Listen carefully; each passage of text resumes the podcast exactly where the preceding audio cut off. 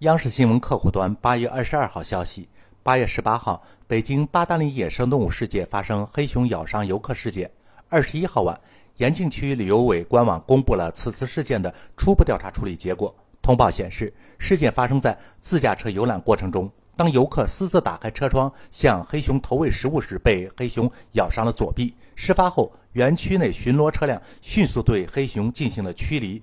工作人员了解游客受伤情况后，对该游客手臂进行了消毒处理。该游客于当天中午自行驾驶车辆离开八达岭野生动物世界，返回北京。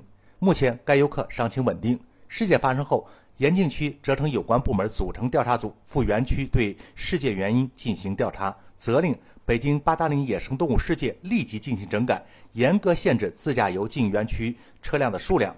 进一步加强对游客的宣传告知力度，继续加大园区内巡视检查力度，确保游客安全。山峰说：“不怕神一样的对手，就怕猪一样的队友。”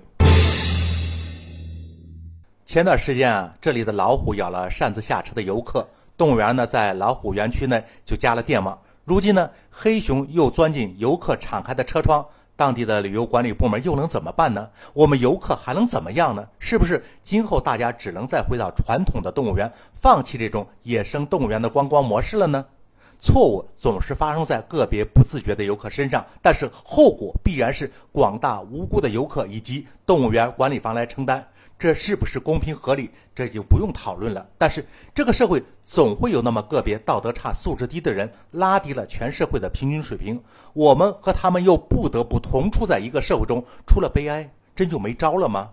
再结合我们身边的种种现象吧，比如在飞机上不关手机，在一家商场四仰八叉酣然入睡的行为，等等等等，我们正面临着。不得不因为那些低素质的行为而降低我们生活的体验质量的风险，我们不得不为那些低道德的行为提升我们出行的成本，这是我们不可回避的现实。所以，为了我们自己生活的社会更加美好舒适，我们有责任有义务对身边种种不道德的行为事情大声说不。也许限制某些人社会体验的制度也是该适时推出了。